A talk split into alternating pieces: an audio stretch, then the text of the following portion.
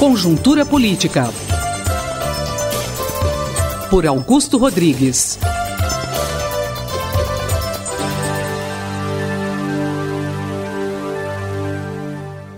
Como foi essa semana política, professor?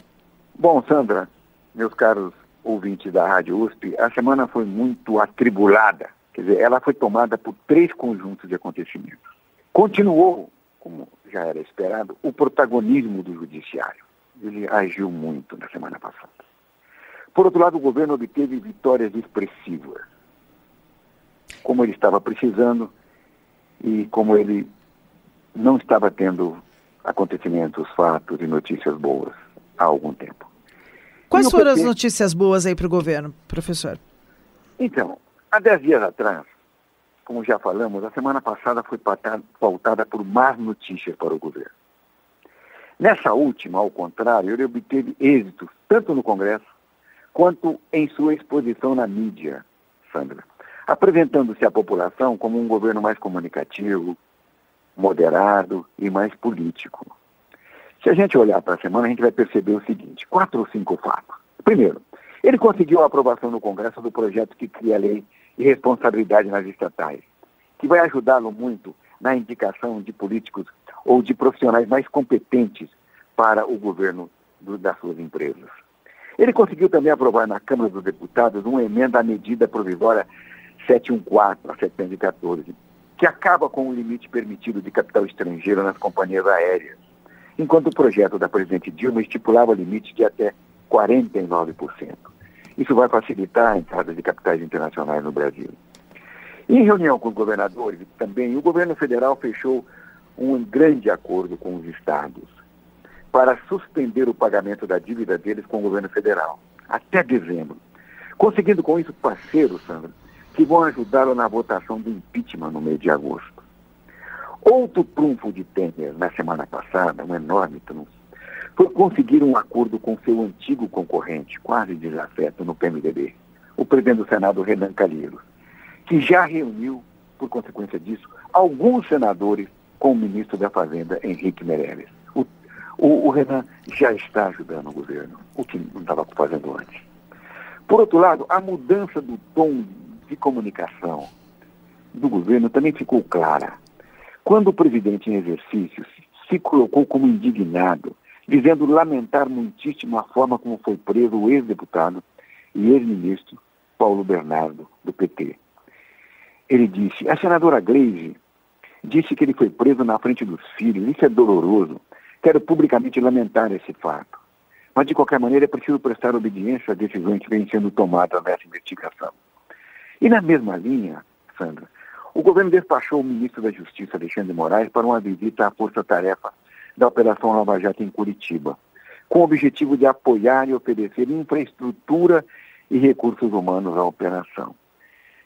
Então, está vendo, sabe, que é, houve um, um, uma mudança de tom na hora. Ele está sendo, ele está querendo ser mais humano e o governo está é, tendo mais iniciativas na comunicação. Né?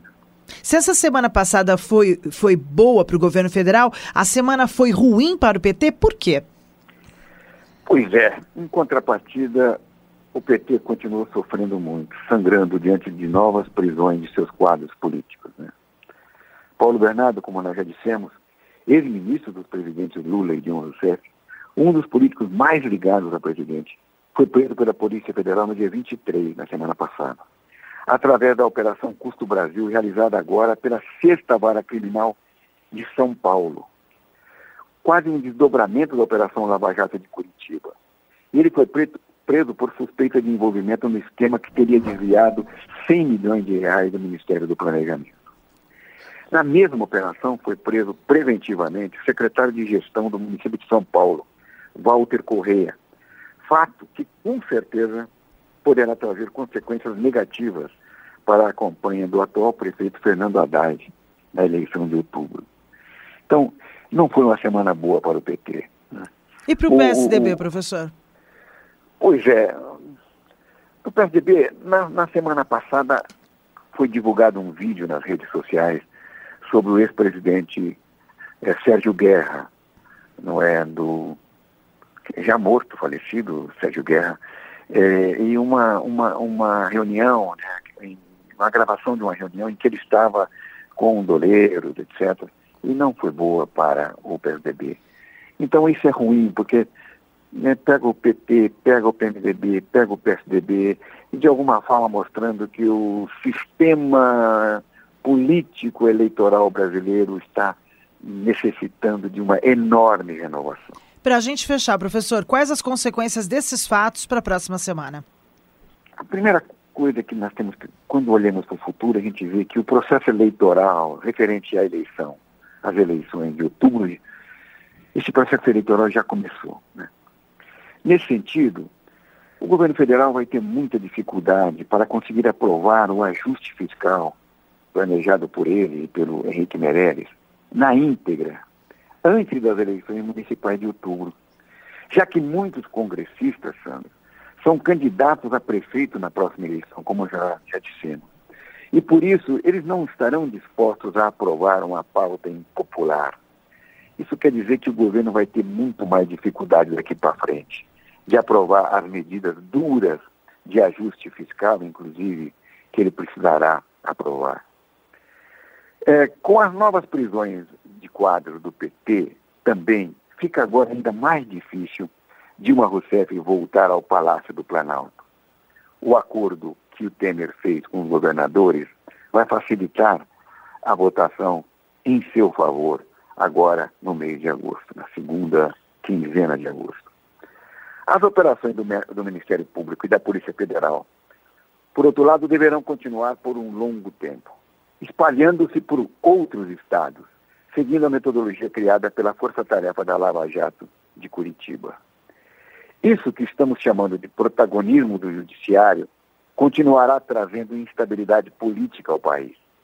Sem nenhum controle do governo sobre possíveis indiciamentos de ministros pertencentes ao seu núcleo duro, ao núcleo duro do governo.